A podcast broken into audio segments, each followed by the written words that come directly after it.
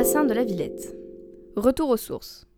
Tu me crois si je te dis qu'il n'y a pas si longtemps, le bassin était un port de stockage pour toutes les marchandises du nord de la France Pourtant, sa fonction initiale, construite sous les ordres de Napoléon Ier, était principalement d'approvisionner la ville en eau, même s'il était aussi un lieu très à la mode pour se promener. Tu me diras, ça ressemble de nouveau un peu à ça aujourd'hui. Buzzy Tip. On dit que les ouvriers qui creusèrent le bassin y ont trouvé un trésor de médailles et de pièces de monnaie. Ce qu'ils en ont fait, ça, mystère.